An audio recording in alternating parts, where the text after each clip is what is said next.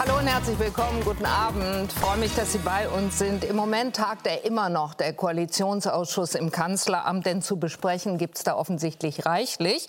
Hauptstreitpunkt, darauf schnurrt im Kern zusammen, ist, wie viel Klimaschutz will diese Bundesregierung eigentlich? Was darf er kosten?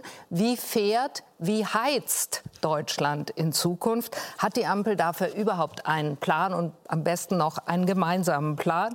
Darüber wollen wir reden und dazu sind bei uns der grüne Bundestagsabgeordnete und ehemalige Bundesumweltminister Jürgen Trittin, der stellvertretende Fraktionsvorsitzende der FDP ist da, Konstantin Kuhle, die Professorin für Gebäudetechnologie und Bauphysik, Lamia Messari-Becker, der stellvertretende Fraktionsvorsitzende der Union im Bundestag, Jens Spahn, und die Zeitjournalistin Petra Pinzler. Herzlich willkommen Ihnen allen. Wir freuen uns sehr, dass Sie da sind. Von 2035 an, so war es beschlossen, sollte in der ganzen EU eigentlich kein Fahrzeug mit Verbrennungsmotor mehr neu zugelassen werden. Eigentlich. Denn dann kam Volker Wissing. Am Samstagmorgen, der Bundesverkehrsminister feiert. Der Weg ist frei, Europa bleibt technologieneutral. Fahrzeuge mit Verbrennungsmotor können auch nach 2035 neu zugelassen werden, wenn sie ausschließlich CO2-neutrale Kraftstoffe tanken. Minuten später, Vizekommissionschef Franz Timmermans twittert, man habe eine Einigung mit Deutschland erzielt und werde jetzt daran arbeiten, eine Verordnung so schnell wie möglich zu erlassen. Bundesumweltministerin Steffi Lemke zeigt sich erleichtert und deutet gleichzeitig Kritik am deutschen Vorgehen an. Es ist gut, dass diese Hängepartie ein Ende hat. Alles andere hätte sowohl das Vertrauen in die europäischen Verfahren wie auch in die europapolitische Verlässlichkeit Deutschlands schwer beschädigt. Schaden ist längst entstanden. Eigentlich hatten sich die EU-Staaten geeinigt, verbrenne aus für Neuwagen von 2035 an. Kurz vor der finalen Abstimmung überraschte Deutschland mit einer Blockade der Entscheidung. Die FDP verlangte eine Ausnahme für E-Fuels, also synthetische Kraftstoffe, die klimaneutral sein sollen. Solange diese Frage nicht beantwortet ist, kann es keine abschließende Zustimmung geben. Im Europaparlament großer Ärger über den deutschen Verkehrsminister. Seit drei Wochen stiftet der Minister Chaos und er ist nicht einen Zoll vorangekommen. Von Anfang an scheint es Wissing nur um eine Show für die Öffentlichkeit gegangen zu sein. Mit ernsthafter Politik hat das alles nur wenig zu tun. Durch das deutsche Manöver zerstörtes Vertrauen und drohender Schaden für die EU. Es ist schon verwirrend, dass eine Regierung, nachdem alle Beschlüsse gemacht wurden, wieder einen Schritt zurückgeht. Wenn ein Mitgliedstaat so handelt, was hält andere davon ab, dasselbe zu tun? Unsere ganze Entscheidungsfindung würde dann zusammenbrechen. Auch die Präsidentin des Europäischen Parlaments wird deutlich. Wir können Vereinbarungen nicht einfach aussetzen. Es geht ums Vertrauen zwischen den Institutionen und die Glaubwürdigkeit unserer Verfahren. Herr Kuhle, Volker Wissing wollte, so hatte er es zuletzt andauernd und immerfort in Interviews gesagt, er wollte Rechtssicherheit haben für seinen Vorstoß. Die hat er jetzt aber gar nicht. Was außer großer Verärgerung der versammelten EU hat die FDP jetzt eigentlich erreicht? Die FDP hat erreicht, dass eine zusätzliche Technologie für den Klimaschutz zur Verfügung steht. Und darum geht es. Es geht um mehr Klimaschutz. Und wir sind uns in der Europäischen Union und auch in der Ampelkoalition einig, dass äh, E-Mobilität im Zentrum der äh, Verkehrswende stehen wird. Das ist völlig klar. Aber wir werden synthetische Kraftstoffe brauchen. Wir werden sie brauchen für die Schiffe, wir werden sie brauchen für die Flugzeuge und wir werden sie brauchen für die Bestandsflotte. Und unter diesen Bedingungen in einem Hochtechnologieland wie Deutschland zu sagen, wir steigen jetzt aus dem Verbrenner aus, das macht keinen Sinn. Und deswegen ist es gut, dass Volker Wissing sich da durchgesetzt hat. Aber hat er sich durchgesetzt? Weil das ganze Ding muss jetzt noch durch tausend Instanzen, das kann ja überall durchfallen. Ja, aber es ist doch normal, dass in der Europäischen Union das Parlament und der Rat entscheiden entscheiden. Das sind die beiden Gesetzgeber der Europäischen Union. Und jetzt war die finale Entscheidung im Rat noch nicht gefallen. Deutschland hat vorher Bedenken angemeldet und es ist ein normaler Vorgang, dass dann auch noch über Inhalte gesprochen werden kann. Und Deutschland stand ja auch nicht alleine da, sondern es gab andere Staaten, die das genauso gesehen haben, sodass am Ende die Mehrheit für die neuen Flottengrenzwerte wackelte. Und das wollten wir nicht. Deutschland, diese Koalition und die meisten Menschen in Europa wollen mehr Klimaschutz. Wir wollen das auch als Freie Demokraten. Aber dazu gehören alle verfügbaren Technologien auf den Tisch. Und dazu gehören auch synthetische Kraftstoffe. Frau Pinzler, stimmt das? Kann sich jetzt alle Welt wirklich darauf verlassen, dass Wissing noch ganz schnell das Aus vom Verbrenner aus hingekriegt hat? Also ich lese die Einigung in Brüssel ein wenig anders. Mein Eindruck ist, naja, überspitzt gesagt, Herr Wissing ist als, wie kann man das sagen, als Tiger gesprungen, als Bettvorleger gelandet. Also im Ernst, was wir am Dienstag kriegen werden, ist den, das, das Verbrenner aus. Die EU-Kommission. Dienstag werden die EU-Verkehrsminister. Am Dienstag werden die Verkehrsminister tagen. Das kann auch jeder andere Rat tun und werden das Verbrenner aus beschließen. Und dann wird im Laufe des Jahres die Kommission sich mal hinsetzen und überlegen, wie sie möglicherweise in die Flotten dann auch eine extra Klasse einbaut, die E-Fuels-Klasse heißt. Faktisch aber kommt erst mal das Verbrenner aus. Und dann haben Sie völlig recht, was dann passiert, wird noch eine Menge Diskussion in der EU sein. Ich glaube, dass das, was wir 2035 kriegen werden, möglicherweise, also, also im Luxusklasse-Segment wird, es, wird es ein paar Autos geben, die mit E-Fuels fahren. Beispielsweise Porsche, das Lieblingsauto oder die Lieblingsfirma von Herrn Lindner hat ja schon angekündigt, den 911er werden sie noch bauen. Alle anderen sind E-Autos, wie das auch alle anderen Firmen sagen. Die steigen groß, größtenteils tatsächlich aus den ähm, aus den Verbrennern aus, weil die schlicht nicht effizient sind. Und das Interessante, das vielleicht nur als, als, kleine, ähm, als, als kleines PS, was wir im Moment ja erleben, ist, dass Herr Lindner zumindest versucht, diesen Streit in die nächste Runde zu tragen. Er hat ja schon angekündigt, dass dann die E-Fuels für diese Luxusautos steuerbegünstigt werden sollen. Das finde ich sehr merkwürdig. Wollen wir uns auch gleich noch anschauen. Herr Trittin, Deutschland bekommt aber jetzt, wenn es denn klappt und wenn es nicht irgendwo zum Beispiel im Parlament noch durchfällt, von der EU-Kommission ziemlich genau das, was die Ampel im Ko Koalitionsvertrag auch schon verabredet hatte. Sie müssten zufrieden sein. Sind Sie es? Ich bin vor allen Dingen damit zufrieden, dass dieses Verfahren jetzt, diese Hängepartie beendet ist. Es ist ja kein normaler alltäglicher Vorgang, dass eine Einigung, die aus dem Trilog kommt, also aus den Gesprächen zwischen dem Parlament und dem Rat, nochmal von Seiten des Rates aufgemacht. Das ist schon ein ungewöhnlicher Vorgang in Europa. Ein guter und, oder ein, äh, ein ungewöhnlicher? Ich habe mich bewusst so ausgedrückt. Und äh, deswegen äh, glaube ich, dass äh, wir gut daran tun, uns auf das konzentrieren, was wir zu tun haben, nämlich unseren schrecklichen Nachholbedarf den wir bei der Elektromobilität haben und beim Klimaschutz im Verkehr noch steigen die Emissionen ja. im Verkehr, diesen Nachholbedarf jetzt schleunigt anzugehen. Das ist im Interesse des Klimaschutzes, ist aber auch im Interesse der deutschen Automobilindustrie, die gerade dabei ist, wichtige Marktbereiche zu verlieren. Herr Spahn, wir zitieren ja Ihren CDU-Kollegen aus dem EU-Parlament, Jens Giesecke, der wie Sie gegen das Verbrenner aus äh, war und ist und für E-Fuels sich eingesetzt hat. Und der sagt, da stiftet der Minister drei Wochen lang Chaos und es gab nicht einen Zoll Fortschritt. Hat sich dann die deutsche Blockade jetzt gelohnt? Ich finde, wir müssen zwei Ebenen unterscheiden. Das eine ist die sozusagen die Verfahrensebene. Mhm. Ähm, und das ist ein Problem. Äh, da ist viel Schaden entstanden. Deutschland hat am Ansehen viel verloren durch diese Vorgehensweise. Die Bundesregierung hätte am besten von vornherein diese Position eingenommen und durchgesetzt und nicht dieses, äh, dieses Hin und Her. Zum Zweiten muss man jetzt konkret äh, prüfen, was jetzt rechtlich äh, tatsächlich verankert wird und wie. Da hat Jens Giesecke ja recht. In der Sache nur ist das schon ein ziemlich großes Thema. Mhm. Ich bin der festen Überzeugung, wir werden ja dann das sehen in äh, zwölf Jahren, äh, dass es auch nach 2035 noch Verbrennermotoren auf der Welt geben wird.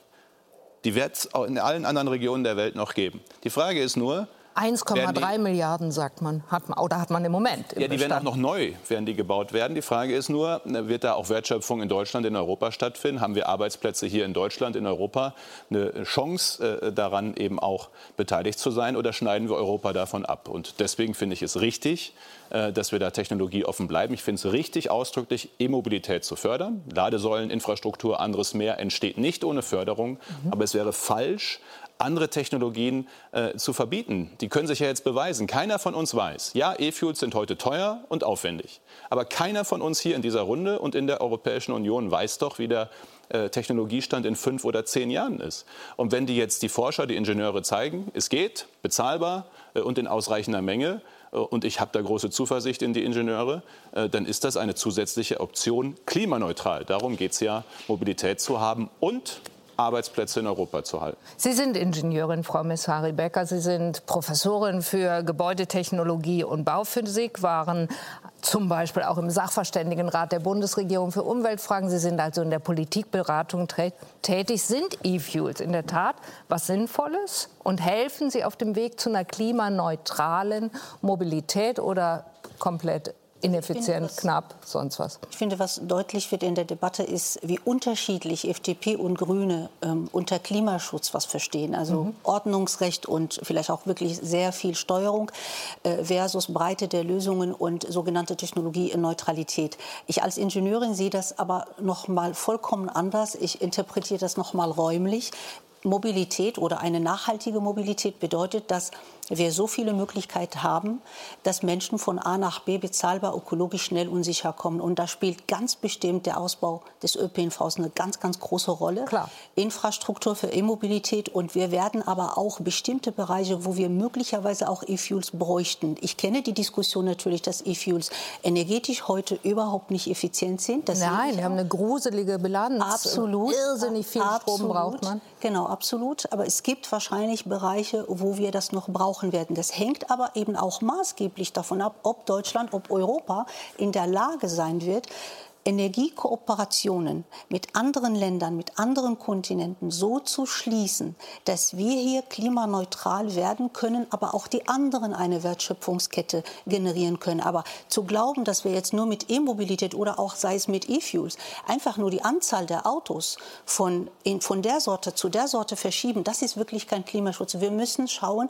dass wir vom Verkehrsaufkommen insbesondere insgesamt runterkommen. Und das geht beispielsweise mit statt der kurzen Wege, wo wir eben durch kompakte Stadtstrukturen und äh, Nutzungsmischung und vielfältige Angebote dazu kommen, dass insgesamt der Bereich Verkehr klimafreundlicher wird. Und das ist auch das, was ich als ähm, Sachverständige des Umweltrates äh, vertreten. Und das muss es auch dringend sein, weil tatsächlich die Emissionen ja im Verkehrsbereich immer noch irrsinnig hoch sind. Herr Kuhle, Sie haben gestern früh gleich getwittert, das Ergebnis sei gut für den Klimaschutz. Aber jetzt noch mal hingeguckt, E-Fuels haben besagte Grusen gruselige Energiebilanz. Man muss irrsinnig viel Strom aufwenden, äh, um sie überhaupt erst herzustellen. Sie sind außerdem sauteuer und mehr als knapp. Weshalb zum Beispiel ja der Porsche-Chef sagt, ja okay, also könnte sein, dass sie für den neuen Elfer taugen sonst für nichts. Also warum genau sind sie denn dann gut für den Klimaschutz?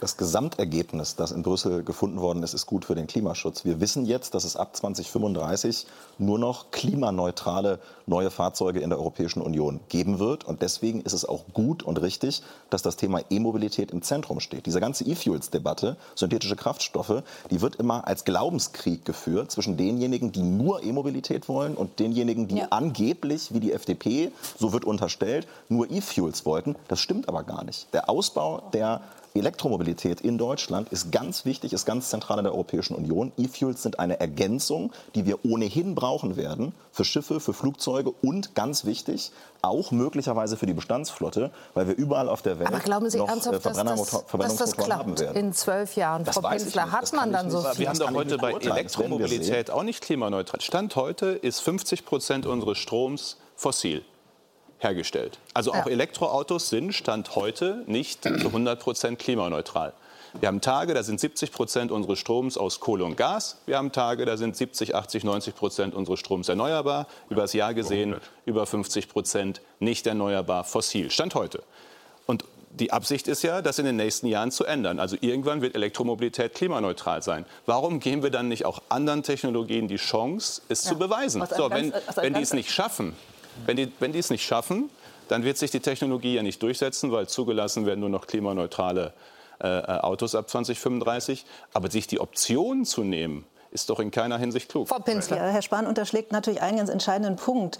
Wenn man die Autos, die mit E-Fuels fahren, mit denen vergleicht, die, oder den Verbrenner vergleicht mit, mit Elektroautos. Das ist der Quaschnick, das ist ein Professor, der sich kümmert um Energiewirtschaft. Sie kennen ihn vielleicht auch. Der hat diesen schönen Satz gesagt, eigentlich sind Verbrenner fahrende Heizungen weil nur ein Drittel der Energie in die, in, in, ins Tempo geht und der Rest geht eben in Wärme. Elektroautos sind sehr viel effizienter. Und wenn man sich die Autos dann anschaut, die mit E-Fuels betrieben werden, dann braucht man unglaublich viel Strom. Und Herr Spahn hat natürlich recht. Wir haben im Moment viel zu wenig grünen Strom. Wenn wir aber so wenig grünen Strom, Strom haben, dann setzen wir den doch am besten dort ein, wo er effizient eingesetzt werden kann, nämlich beispielsweise eben dann bei den elektrisch betriebenen Autos, den batteriebetriebenen Autos. Ja, das sollte die die E-Fuels, die brauchen wir dann natürlich, wir brauchen sie fürs Fliegen, wir brauchen sie für die Schiffe. Wir brauchen sie für die BASF. Ja, aber deswegen müssen wir doch auch daran ja, das ist, Ich genau, sage das nur mal so, genau. das ist für mich die systemrelevantere Frage, als ob Herr Poschardt noch weiter 911 Porsche fahren kann, der Weltchefredakteur, äh, der sich da ja immer sehr hervortut.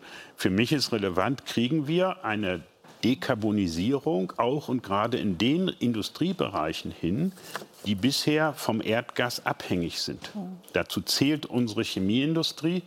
Und in diesem Bereich werden wir prioritär E-Fuels einsetzen müssen. Wir werden die auch für Schiffe und Flugzeuge brauchen, aber für mich als oder für den Industriestandort Deutschland, wir haben drei Säulen, Maschinenbau, Automobil und Chemie. Und wenn wir die Chemie in Deutschland erhalten wollen, werden wir diese Konzentration haben müssen. Und wir werden uns sehr viel Mühe geben müssen, diese Mengen mhm. schon allein dafür zu produzieren. Nicht nur hier stimme ich Ihnen zu, die werden wir auch, deswegen haben wir die Vereinbarung mit Namibia getroffen, beispielsweise äh, im Ausland oder mit Kanada äh, zu treffen. Aber das wird die eigentliche Herausforderung sein. Was den anderen Teil angeht, ich habe eben so trocken gesagt, das ist auch für die Automobilindustrie von Bedeutung. Sie müssen sich mal klar machen, was für einen Rückstand wir haben. Sie kommen gerade aus China. Ja. Da sagen mir, sagen mir der Chef von äh, Daimler in äh, Mercedes in China, der Chef von VW in China, sagen, wir haben fünf bis sieben Jahre Rückstand, weil China zehn Jahre vor uns angefangen hat. Also drei haben sie schon aufgeholt. Mit Elektromobilität. Mit Elektromobilität. Wir sind in China jetzt so weit, dass 25 Prozent der Fahrzeugflotte elektrisch ist. Mhm.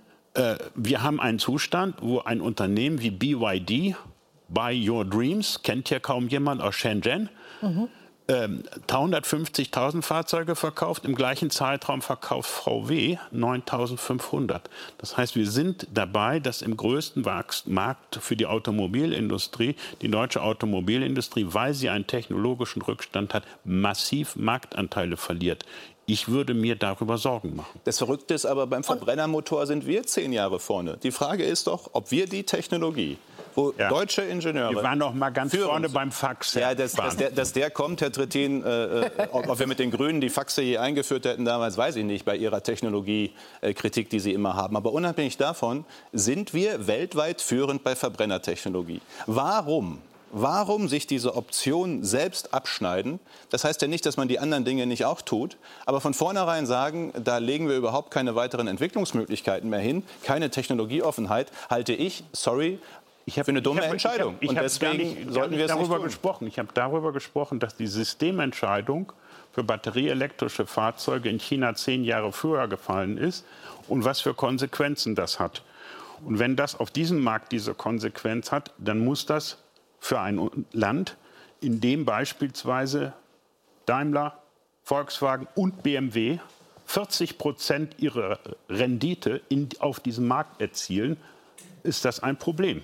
Und dieses Problem verschärft sich gerade. Und wir sind auf diesem Markt können wir auch sehen, wie sich die Dinge sehr schnell entwickeln. China hat heute beschlo oder hat beschlossen, dass sie alle Förderung für E-Mobilität einstellen. Das brauchen sie nicht mehr. Da findet jetzt ein brutaler Preiskampf statt. Da werden auch viele Unternehmen wieder den Bach runtergehen, die da neu auf den Markt gekommen sind. Ich hoffe nur, dass unsere Unternehmen nicht bei denen sind, die jetzt sozusagen am Ende sind. Ich will nachfragen. Äh, Verkehrsminister Wissing hat den Kompromiss gestern damit gefeiert, dass er gesagt hat, damit eröffnen wir für die Bevölkerung wichtige Optionen in Richtung einer klimaneutralen und bezahlbaren Mobilität. Das klingt natürlich erstmal super.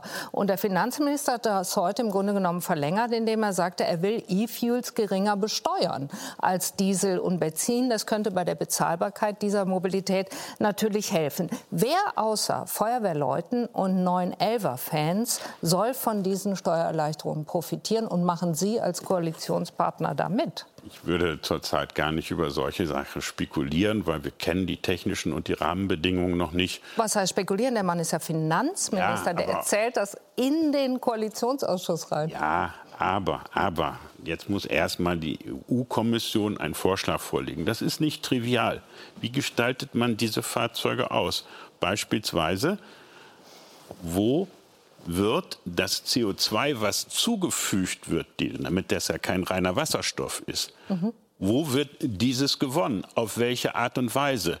Was ist die Prozessenergie? Weil sonst kommt nämlich hinten CO2 raus wie beim normalen Verbrenner. All dieses, all, dieses, all dieses ist nicht geregelt. Und wenn das geregelt ist, dann wird man sich darüber unterhalten müssen, wie man den gesamten Bereich des Verkehrs steuerlich gestaltet. Mir fallen da noch ein paar weitere Dinge an. Müssen wir eigentlich in diesem Ausmaße Dienstwagenprivileg und ähnliche Dinge machen? Ähm, wir haben immer noch, wir haben immer noch eine Privilegierung äh, beim Diesel, ein nachweislich nicht CO2-neutraler Treibstoff. Also es wird ein ganz großes Paket und ich finde, dann entscheiden wir das in Ruhe. Steuersenkungen, äh, Herr Kuhle, Ihr Ernst? Ich dachte mal, der Markt soll sowas regeln. Naja, aber ich höre mir äh, das sehr gerne an, dass wir darüber sprechen, welche Anreize wir eigentlich im Steuersystem äh, verbauen, um Klimaneutralität zu erreichen. Und wenn dann Kraftstoffe besser behandelt werden als andere äh, Antriebsformen oder Kraftstoffe, die klimaschädlicher sind, dann ist das, glaube ich, ein Vorschlag, über den man sprechen kann, also, sprechen muss. Und das tun wir dann auch. Also Sie sind für die Abschaffung des Dieselprivilegs? Nein, ich finde den Vorschlag von Christian Lindner gut. Das müssten Sie aber logischerweise sein. Es ist absurd, dass immer gesagt wird, wir müssen über ähm, äh, die äh, Abschaffung klimaschädlicher Subventionen sprechen. Und wenn der Finanzminister einen konkreten Vorschlag macht, dann ist es Teufelszeug. Das kann nicht sein. Aber nochmal, da können Sie sich doch jetzt nicht wegdrücken. Dafür, müssen, in dieser äh, Logik das, könnten Sie doch nicht okay finden, dass, das, dass der Diesel weniger besteuert wird, der klimaschädlich ist als Benzin.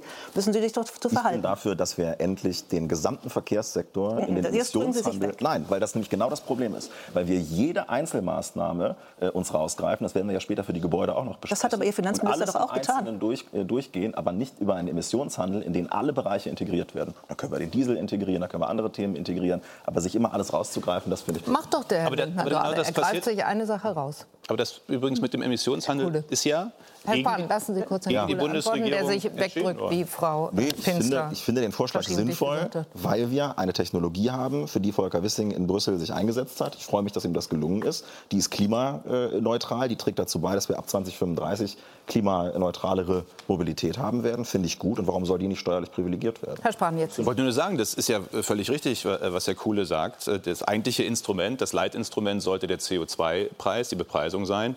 Ist jetzt entschieden worden, ja noch vor Weihnachten letzten Jahres auch den Verkehrssektor in der EU jetzt schrittweise mit reinzunehmen. Aber zu spät. Äh, ja, es ist gegen die Bundesregierung da durchgesetzt worden, muss man ja mal dazu sagen. Aber egal, unabhängig davon, führt das ja dazu, dass die äh, Treibstoffe, die CO2 mehr emittieren als andere, äh, teurer werden. Das ist ja genau das Instrument. Da gibt es übrigens gerade auch eine sehr spannende Studie zu, die zeigt, mit diesem Instrument der CO2-Bepreisung werden wir die Emissionen äh, massiv bis 2030 runterbringen können. Da braucht es gar nicht mehr so viele andere kleine Maßnahmen vor und zurück und Verbote und anderes, sondern über den Preis wird sich am Ende das durchsetzen, was klimaneutral ist. Dann bräuchte es die Steuererleichterung ja, ja, gar nicht für die, für die E-Fuels.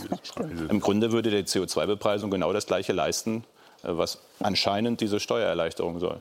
Frau Messari-Becker, ich will äh, nachfragen nochmal. Ist es richtig, aus Ihrer Sicht auch als Ingenieurin, als äh, Forscherin, ist es richtig, sich bei der äh, Mobilität und auch beim Heizen, da kommen wir jetzt zu, über Wärmepumpen zum Beispiel, auf eine stromgetriebene Technologie zu fixieren?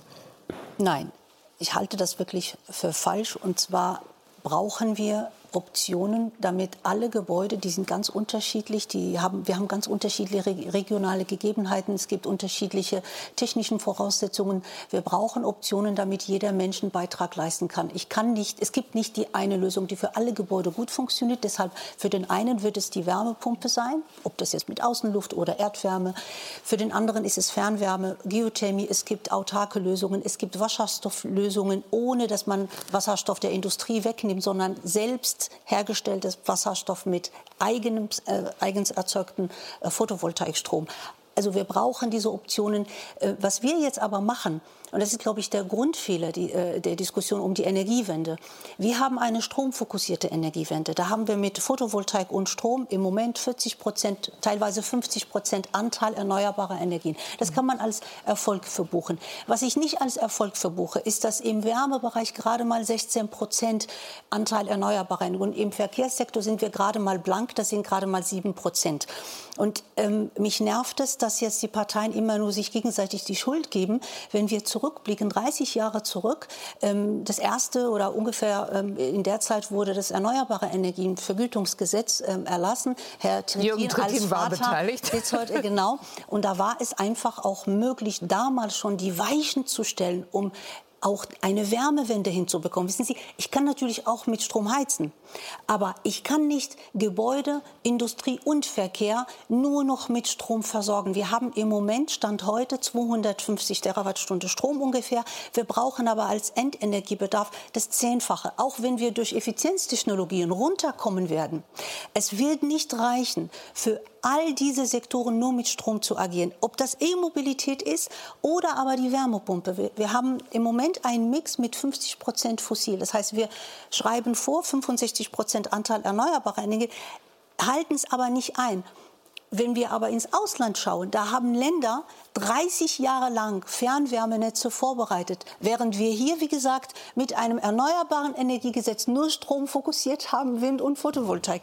Wenn man mir sagt, Schweden kann aber das, wieso können wir das nicht? Ja, Schweden hat Atomkraft. Wir wollen hier kein Atomkraft. Nicht falsch verstehen. Ich will keine äh, Position für oder gegen ein Produkt oder eine Energieform. Aber mhm. wir brauchen eine Diversifizierung, damit wir tatsächlich eine Versorgungssicherheit haben und auch wirklich äh, diese Optionen uns einhalten. Was, was mich auch wundert, wenn ich das noch äh, einmal ähm, dazu sagen kann, die ohne Technologieoffenheit hätten wir in diesem Land niemals eine Photovoltaikanlage entwickelt oder eine Windanlage oder eine Wärmepumpe oder eine Elektrolyseanlage. Die Technologieoffenheit in Deutschland ist das, was dieses Land auszeichnet. Deshalb sind wir nur mit 83 Millionen Menschen die viert- oder fünftstärkste Wirtschaftsnation der Welt im Vergleich zu einem Reich wie China mit 1,3 Milliarden Menschen. Wir müssen aber trotzdem aufpassen, dass man mit Technologieoffenheit eben nicht Dinge blockiert, die, die, die schon heute möglich sind. Wir können ja im Gebäudesektor all diese Optionen nutzen. Deshalb muss das Gebäudeenergiegesetz, was jetzt kommt,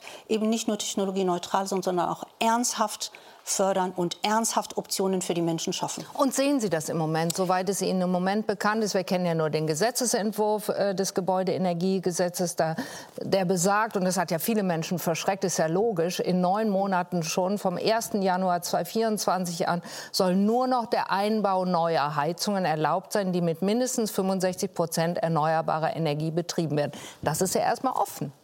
Das ist offen das wird auch im Gesetz, hoffe ich, das, soweit, soweit ich ja. das verstehe, auch technologieneutral formuliert werden. Aber wenn man genau schaut, wie wird das dann gefördert, was wird dann nachher wirklich forciert, dann ist es tatsächlich auch wieder eine elektrisch basierte Lösung wie bei der, äh, bei der Mobilität. Ja. Und das hilft uns nicht weiter eigentlich muss der Staat erstmal seine Hausaufgaben machen, damit die Menschen ab 24 wirklich wählen können. Aber ein Gesetz zu formulieren, was grundsätzlich erstmal offen ist, aber die Aufgaben also im Bereich Kommune, Fernwärme, kommunale Wärmepläne, dass, man, dass die Leute wirklich vor Ort auch umsteigen können, da sehe ich ein bisschen Nachbesserungsbedarf. Herr Trizien ist, glaube ich, anderer Meinung. Nein, auch. nein, ich bin gar nicht anderer Meinung. Ich habe mich jetzt nur gewundert, was Sie an den 65 Prozent gestört hat. Nee, da das stört ich, nicht. Kann ich eine Pelletheizung mit betreiben? Das ist keine stromgesteuerte Geschichte. Nicht. Da kann ich ein Holzhackschnitzelwerk draus machen. Ich kann äh, bestimmte Elemente im Bereich Fernwärme haben. Und ich stimme Ihnen sogar zu. Das müssen Sie mir wirklich nicht erklären, wie Nein, man die 65 Prozent erreicht. Ich, stimme Ihnen zu, ähm, dass wir einen dringenden Nachholbedarf in Deutschland haben. Und das wird eine sehr schwierige Diskussion werden, gerade mit dem Verband der kommunalen Unternehmen und äh, dort äh, dass wir einen Ausbau im Bereich der Nahwärmenetze brauchen. Das ist, ja. wird in allen das? diesen, ja, das heißt, dass Sie sozusagen, wenn Sie heute, ähm, äh, wir, haben, wir haben noch viele Wohnungen, mhm. wo Sie eine Gasetagenheizung haben. Dann ja. haben wir welche, wo wir äh, Gas haben fürs ganze Haus, mhm. Warmwasser und Heizung. Ja. Und ein Teil von dem wird man vernünftigerweise eher über Fernwärme- oder Nahwärmenetze regeln müssen, weil es effizienter ist, in größeren ja. Anlagen zu tun. Übrigens, selbst im ländlichen Raum werden wir das haben. Diese Diskussion, aber da verstehe ich jetzt die Kritik an dem Vorentwurf des Dings, weil äh, nee, die, alles, also die 65 Prozent da sagt er, sagt er gar nichts gegen.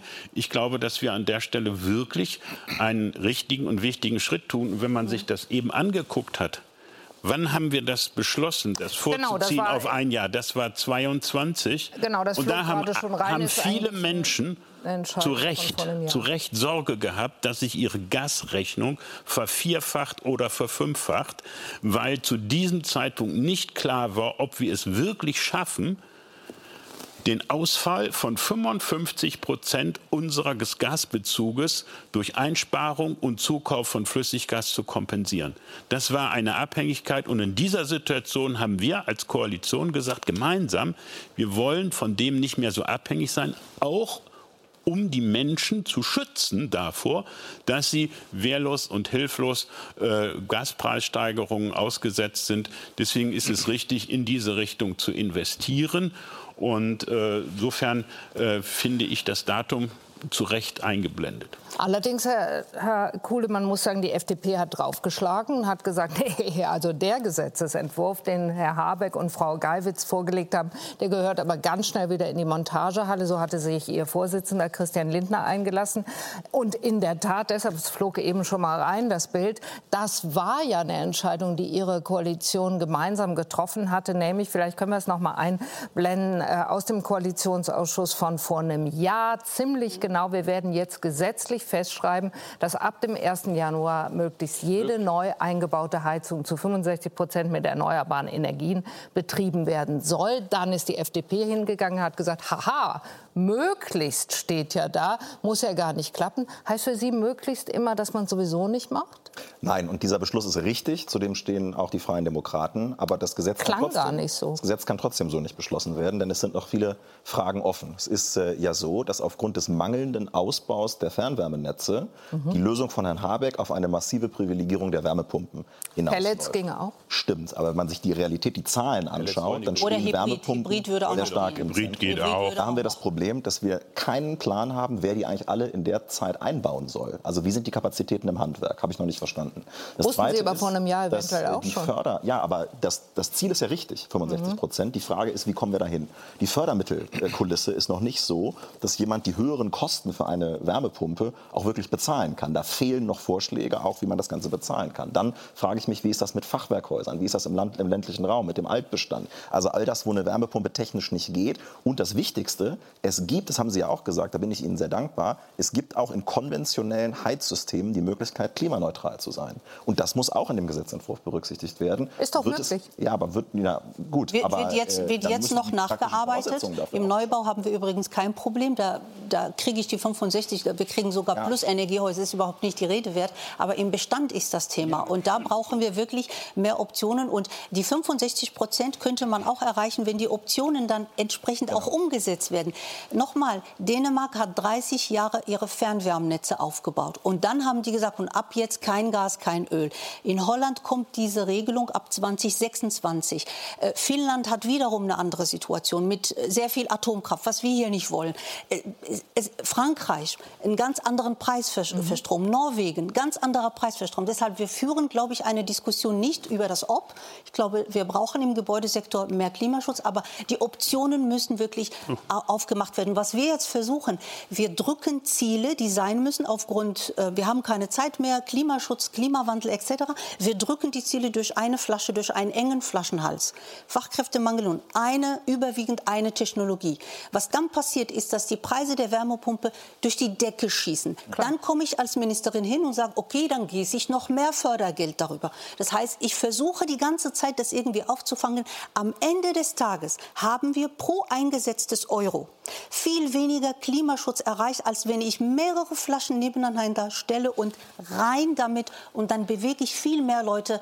Ich kriege eine andere Geschwindigkeit, aber das ist eine Geschwindigkeit durch die Breite. Es machen einfach viel mehr Leute. Und wir müssen auch noch wegkommen von nur Gebäude hin zu Quartier, damit man ja. mehr und schneller und schneller saniert und mehr erneuerbare Energien und die Leute mitnimmt. Das ist wichtig. Ich glaube, ist, ansonsten sind wir uns einig. Die Leute den Emissionshandel. Herr Spahn, ich wollte fragen, die CDU sagt, ähm, mindestens 50 Prozent würden sie als Fördermittel dazugeben, wenn man eine Heizung äh, neu einbaut, äh, hat sie heute veröffentlicht. Bisher waren es max 40 Prozent. Ist das dann das, was Frau Messari-Becker jetzt nennt? Uff, man schüttet mit ganz viel Geld zu und die Wärmepumpenhersteller sagen, jo, also zuerst einmal ist das ein Vorschlag in der Union, den wir jetzt in den nächsten Tagen diskutieren. Aber ich würde noch mal einen Schritt zurück, weil das, was Sie gerade am Ende gesagt haben, ist ja das Entscheidende. Es muss Akzeptanz geben. Die Menschen müssen den Weg mitgehen, auch mitgehen wollen. Und äh, jetzt hören die nur, neues Auto, am besten Elektro, neue Heizung, am besten Wärmepumpe, äh, neues Haus, am besten noch mal alles äh, effizient sanieren. Fußbodenheizung. Das sind, die, das sind die größten Vermögensentscheidungen in der, in der, im Leben der allermeisten Bürgerinnen und Bürger sind Haus und Auto. Und das Einzige, was die nur hören, ist, du musst jetzt aber ganz schnell, am besten gestern schon, noch mal richtig viel Geld in die Hand nehmen und investieren. Naja, auch meine, meine feste, meine feste Über hat, ne? Jetzt darf ich mal kurz, meine feste Überzeugung ist, dass die Art und Weise, wie das gerade gemacht wird, wahnsinnig viel Akzeptanz kostet und am Ende Klimaschutz bremst. Wir haben das ja heute gesehen, Volksentscheid in Berlin. Mhm wo viele Menschen hingegangen sind. 70 Prozent in Friedrichshain haben dafür gestimmt. 70 Prozent in Marzahn-Hellersdorf haben dagegen gestimmt. Und wenn wir wollen, dass diese Insgesamt wollen wir allen sagen, die es nicht mitbekommen wollen, haben, Forum ist nicht zustande wollen, gekommen. Volksentscheid ist abgelehnt. Volksentscheid in Berlin, Klimaneutralität. Der ja. radikal war, wo jeder gesagt hat, kann nicht klappen.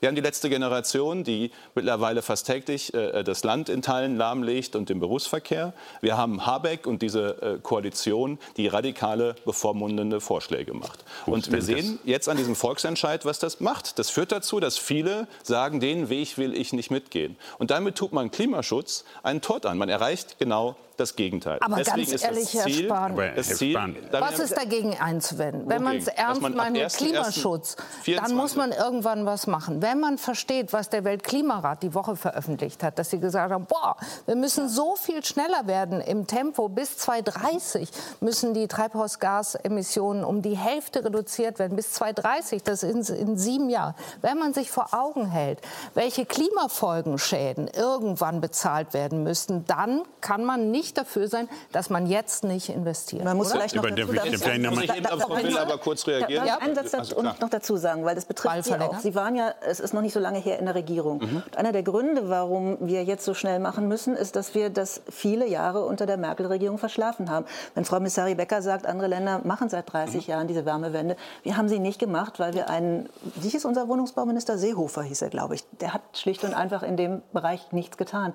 Und jetzt müssen wir hinterher. Und wenn ich dann von Ihnen und auch von Herr Kuhle immer höre, naja, wir können jetzt nicht so schnell, weil die Leute mhm. tragen das nicht mit, dann muss man doch, und das ist möglicherweise auch das, was die Ampel bisher verkehrt macht, dann muss man das Ganze doch als ein gesellschaftspolitisches Innovationsprojekt diskutieren. Wir wissen alle, die Klimakrise kommt. Wir wissen alle, wir werden technologisch ganz viel machen müssen. Und wir wissen auch, bei der sozialen Frage haben wir noch nicht wirklich darüber diskutiert, mhm. wer soll das denn tragen. Und ich glaube, wenn die Ampel im Moment etwas verkehrt macht, dann ist, dass sie diese soziale Frage nicht wirklich diskutiert. Was da technisch geht, das haben wir von Frau Messari-Becker gehört. Da geht ganz viel und da müssen wir ganz viel machen. Wir müssen nur genauso intensiv darüber reden, wer trägt denn eigentlich die Lasten. Und was ich im Moment von ja. Ihnen höre und was ich auch von Herrn Kuhle höre, ist, naja, also mehr Geld ausgeben soll der Staat, dafür besser nicht. Also mehr Subventionen bitte auf keinen Fall, sagt der Finanzminister. Dann sagt er zweitens, naja, also ähm, das mit dem, mit der, also man kann es über Subventionen machen oder über Verbote. Verbote wollen wir eigentlich auch nicht. Die finden wir doof, weil wir grundsätzlich gegen Verbote sind. Und dann bleibt das Letzte, was Ihnen noch bleibt. Sie können es über den CO2-Preis machen.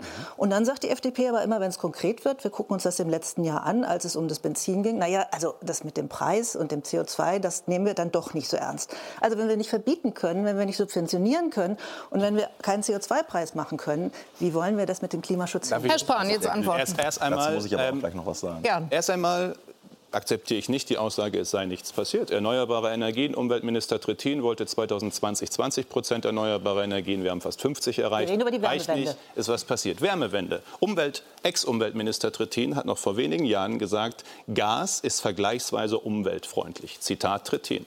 Wir haben den Leuten über Jahre gesagt, und zwar auch die Grünen, Sie sollen sich Gasheizungen kaufen. Sie sind sogar gefördert worden noch bis vor kurzem, ja. weil man gesagt hat, die haben deutlich weniger CO2. Aber in den 16 Jahren haben wir nicht regiert, als Sie das gefördert haben. Da würde ich nur darauf hinweisen. Noch vor wenigen Jahren richtigerweise nee, nee, nee, 16 Jahre, 16 darf Jahre. Ich kurz, darf ich kurz? Ja, jetzt, jetzt, nee, nee, nee. Ich finde, ich finde das hochinteressant. Darf ich kurz? Sie haben sich eben hingestellt und haben gesagt, wir, haben so, wenig, wir haben so wenig Erneuerbare.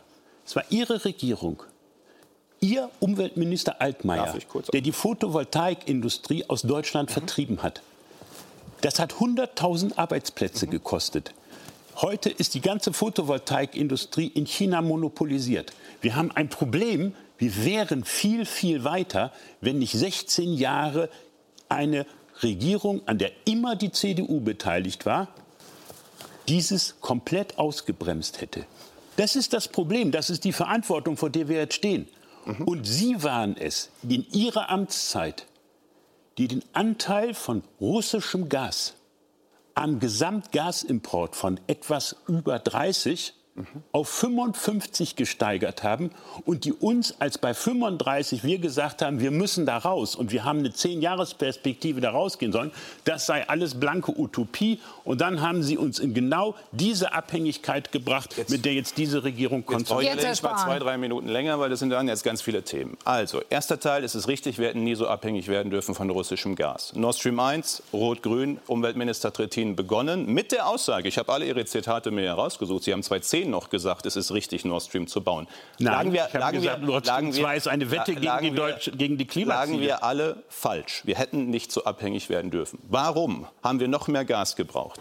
Weil wir als einziges Land auf der Welt aus Kernenergie und Kohleenergie relativ gleichzeitig aussteigen, Erneuerbare ausbauen. Jeder weiß aber, wir brauchen eine Brückentechnologie. Deswegen steht auch im Koalitionsvertrag der Ampel noch drin, und das sagt Herr Habeck bis heute, wir brauchen etwa 20 Gigawatt neue Gaskraftwerke.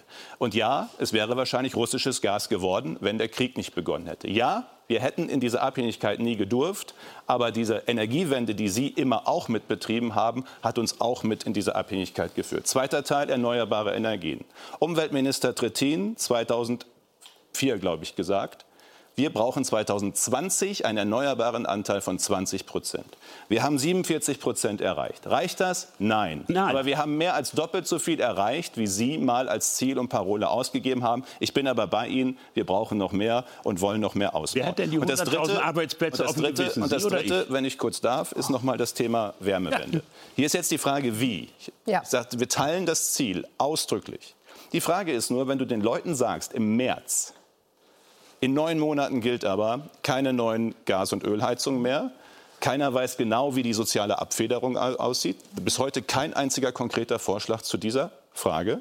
Äh, und alle anderen Alternativen stehen zwar im Gesetz, sind aber faktisch ja nicht möglich, weil du Stand heute jedenfalls 65 Prozent Erneuerbare bei deiner Gasheizung so noch nicht machen kannst. Und das ist halt die Frage, warum jetzt innerhalb von neun Monaten alles auf einmal? Die Wärmepumpe hat 50 Prozent Strom aus Fossilen. Auch die Wärmepumpe ist Stand heute nicht klimaneutral. Und deswegen könnten wir doch auch Gas zum Beispiel einfach eine Perspektive geben. Es gibt die ersten Wasserstoffgeräte, da haben Sie die Photovoltaikanlage auf dem Dach, das können im Keller mit Ihrer eigenen Photovoltaikanlage jeden Tag Wasserstoff produzieren. Die kleinen Anlagen gibt es. Das habe ich vorhin, das war Kosten das, noch relativ viel. Aber wenn die mal in die Masse gehen, kosten sie weniger. Kann ich meine Gasheizung behalten und muss nicht auf die Wärmepumpe, weil Wärmepumpe heißt nicht nur das Gerät austauschen.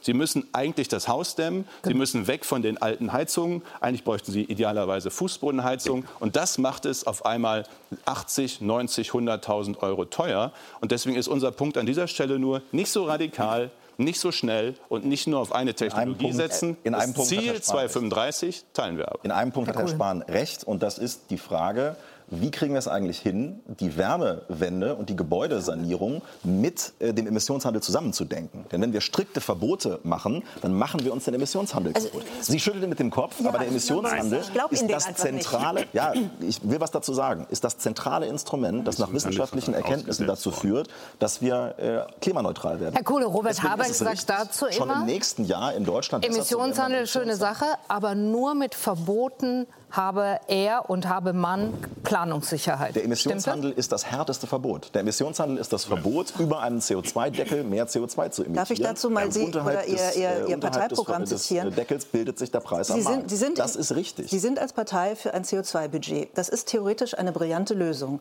Wenn wir aber das 1,5-Budget nehmen, das Deutschland noch hätte, also Sie nehmen das, was wir an CO2 noch ausstoßen dürfen, um das 1,5 Grad-Ziel nicht, mhm. nicht, zu, nicht zu reißen, dann wären wir mit dem Budget, wenn wir nicht massiv sparen, 2027, 2028 zu Ende. Jetzt möchte ich die FDP sehen, die dann 2027 oder 2028, sagen Sie auch 2030 sagt, so jetzt darf überhaupt kein CO2 mehr ausgestoßen werden in diesem Land, weil unser Budget oder unser Deckel ja, gilt. Genau das ist das, lassen Sie mich noch einen Satz sagen, genau das ist das Problem mit Ihrer Partei oder mit, ihrem, mit dem Klimaschutz Ihrer Partei.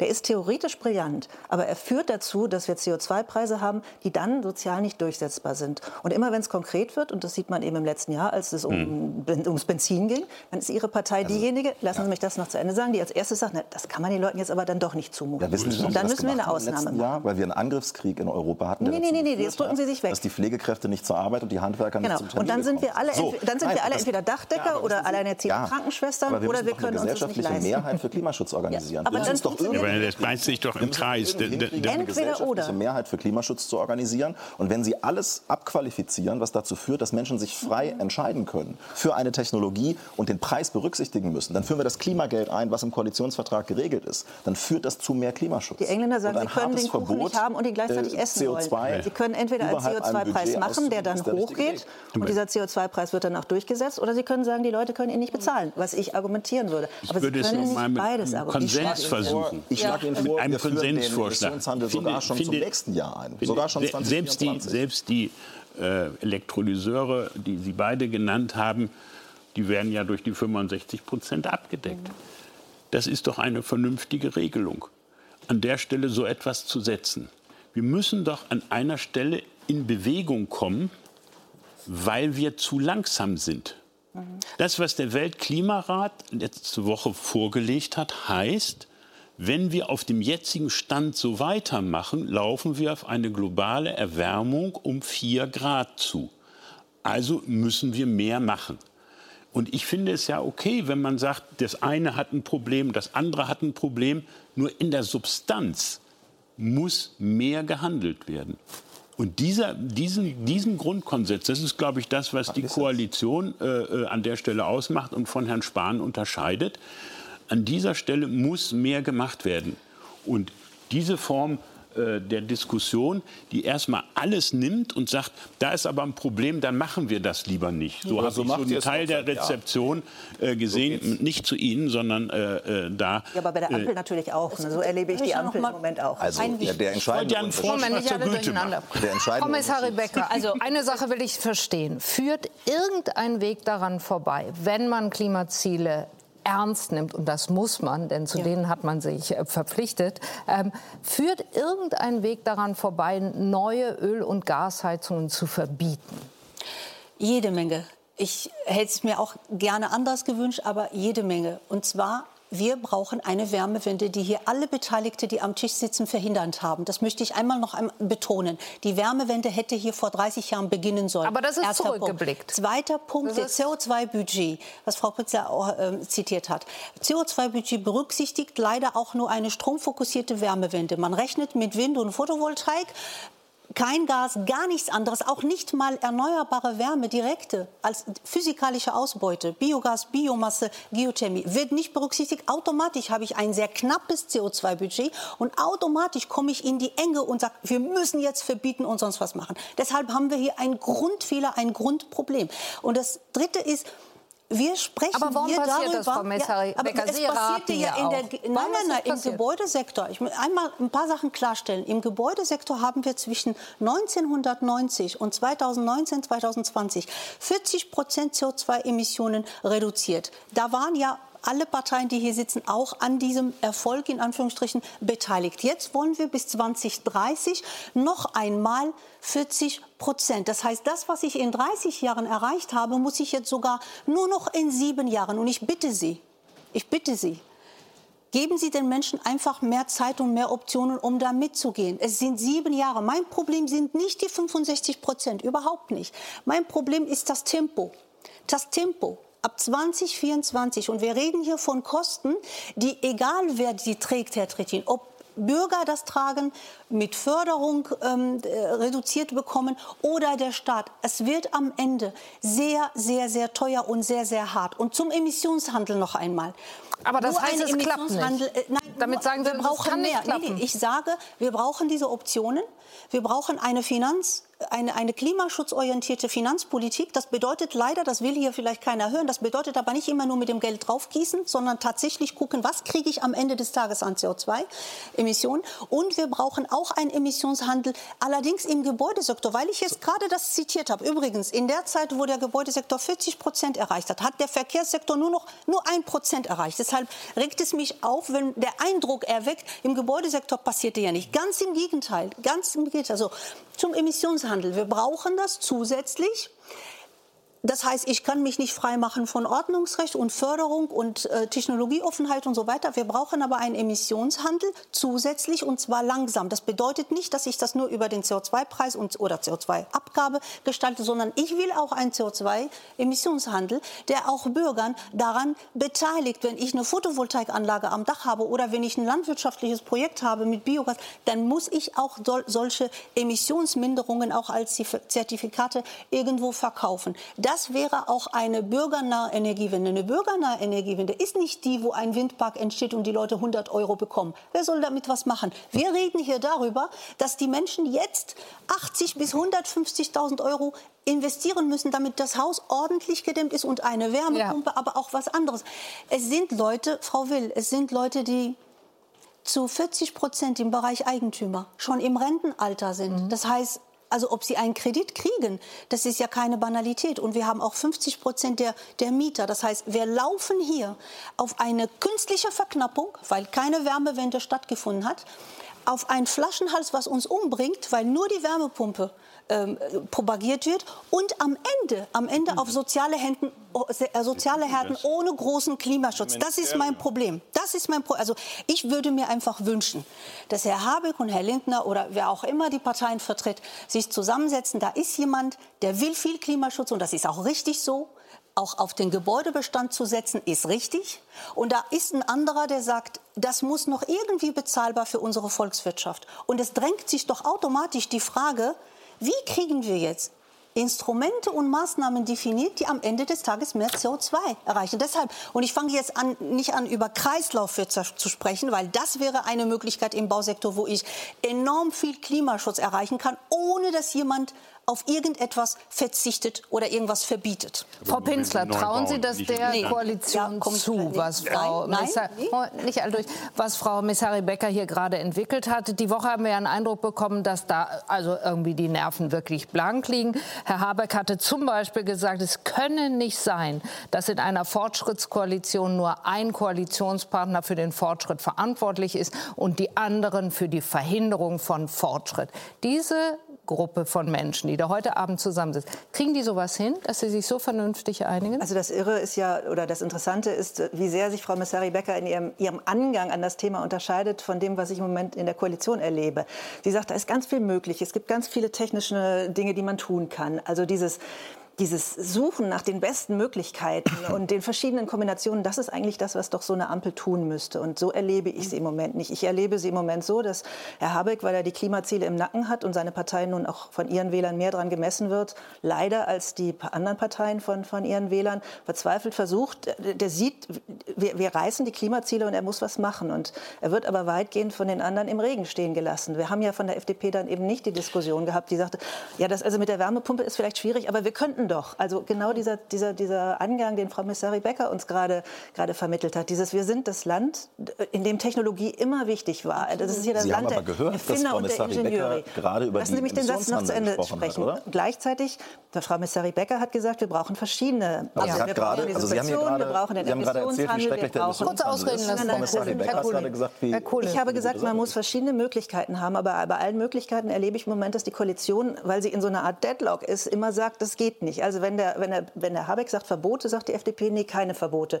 Wenn ähm, der Habeck sagt Subventionen, sagt die FDP, nee, Subventionen ist auch doof. Und dann kommt sie mit dem CO2-Preis, mit dem Emissionshandel. Und immer wenn der konkret wird, dann darf der aber auch nicht so drücken. Wir haben also das Problem, dass diese Koalition eigentlich, und eigentlich hätte sie eine tolle Chance dazu, Absolut. sich zusammensetzen müsste und sagen müsste, wir, wir haben diese Transformation. Und wir kommen jetzt in den Bereich, wo Transformation jeden jeden betreffen wird.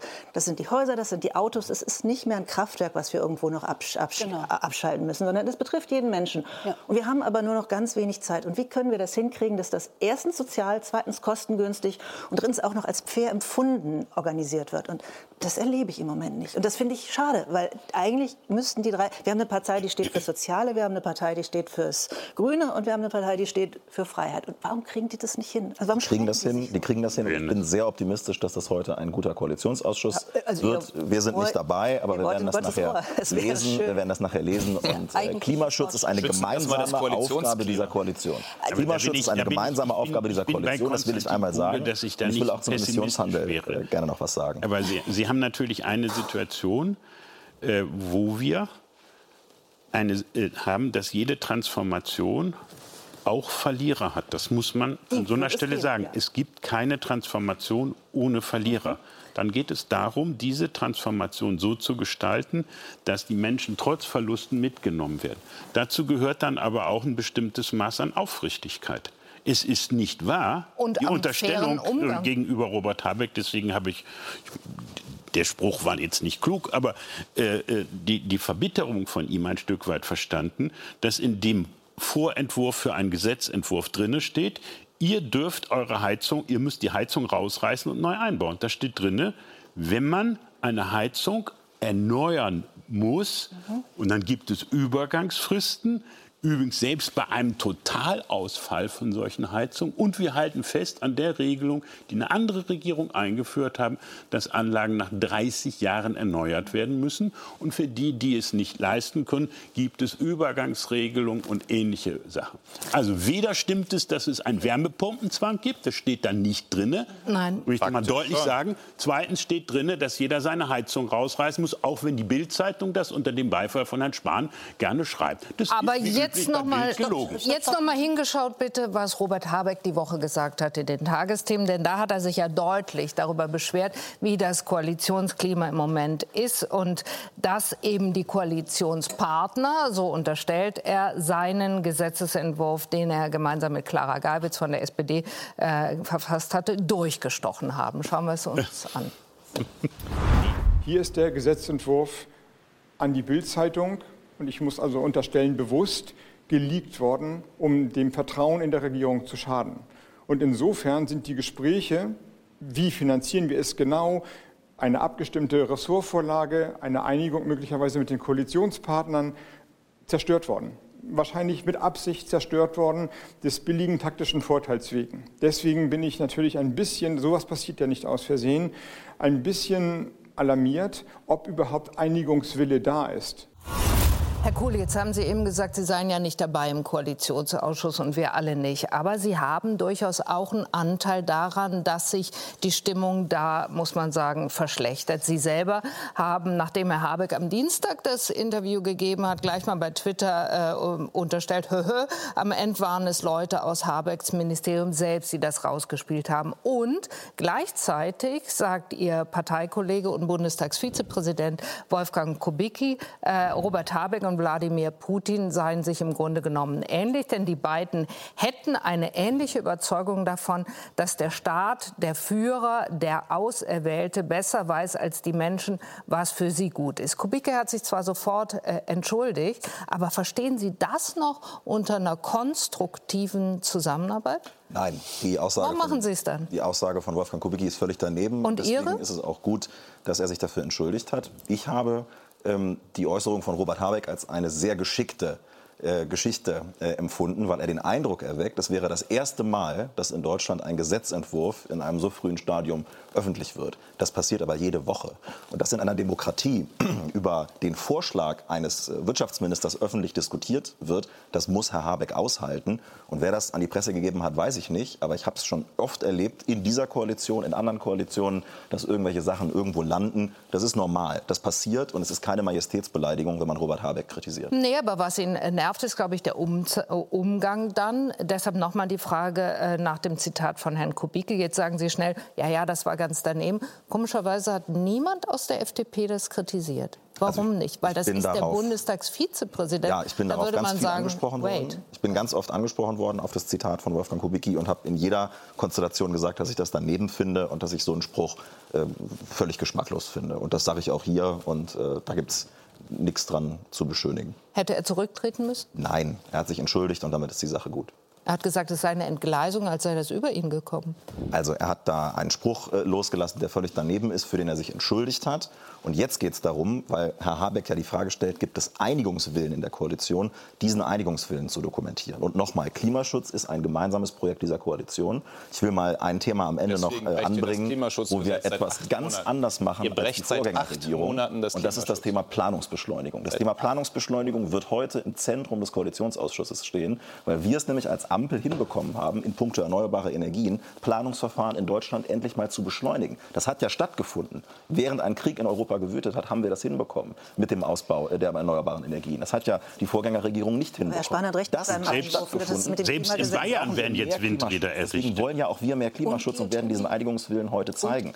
Aber dafür muss man eben an einem Tisch Aber es ist der FDP-Verkehrsminister, der das nicht hinkriegt mit den Klimazielen, muss man nun leider auch sagen. Es ist der FDP-Verkehrsminister, der gerade 49-Euro-Ticket eingeführt hat, der 45 Milliarden das in den Bahnausbau schießt und die Ladesäuleninfrastruktur ausbaut. Also man muss die Kirche auch mal im Dorf lassen. Dieses obsessive Abarbeiten an Volker Wissing trägt überhaupt nicht dazu bei, dass, wir im, Verkehrs, dass wir im Verkehrsbereich besser werden. Aber das Problem, Volker Wissing macht seinen Job als Verkehrsminister ist ja noch ein bisschen in einem exportorientierten Land, das darauf angewiesen ist, dass wir Warenströme haben, dass Leute zur Arbeit kommen und dass die äh, Wirtschaft läuft. Das macht er und das macht er gut. Wir haben übrigens Krieg in Damit Europa, Energiekrise, Rekordinflation. Wir haben jetzt ein Thema hier berührt. Wir haben nur die größte Krisenzeit seit langem und haben eine Regierung, die sich jeden Tag zofft.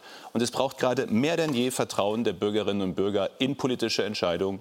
Und das wird genau mit dem, was wir hier gerade gesehen haben, unterminiert. Das wird kaputt jede, jede Regierung streitet. Das ist normal in einer Demokratie. Ja, ja. Heute also das ist schon eine Hat die Schwarz-Gelbe auch getan. Konstantin und ich haben uns heute nicht doll gestritten. Deshalb, oh, das machen wir bevor das anfängt, machen wir, machen wir die Sendung zu. Herzlichen Dank für die Diskussion. Ingo Zamperoni mit den Tagesthemen macht weiter. Ingo, was macht ihr? Ja, wir schauen natürlich weiter auch auf die Koalitionsrunde im Kanzleramt, die ja gerade noch tagt und fragen da, ob die Parteien sich vielleicht dann doch auch auf konkrete Schritte und nicht nur auf Streitschlichtung haben einigen können, etwa bei der Sanierung von Straßen und Autobahnen. Und wie nötig das ist, das zeigt heute die Sprengung einer wichtigen Autobahnbrücke. Das haben wir unter anderem im Programm und mehr. Das jetzt in den Tagesthemen. Tschüss und auf Wiedersehen.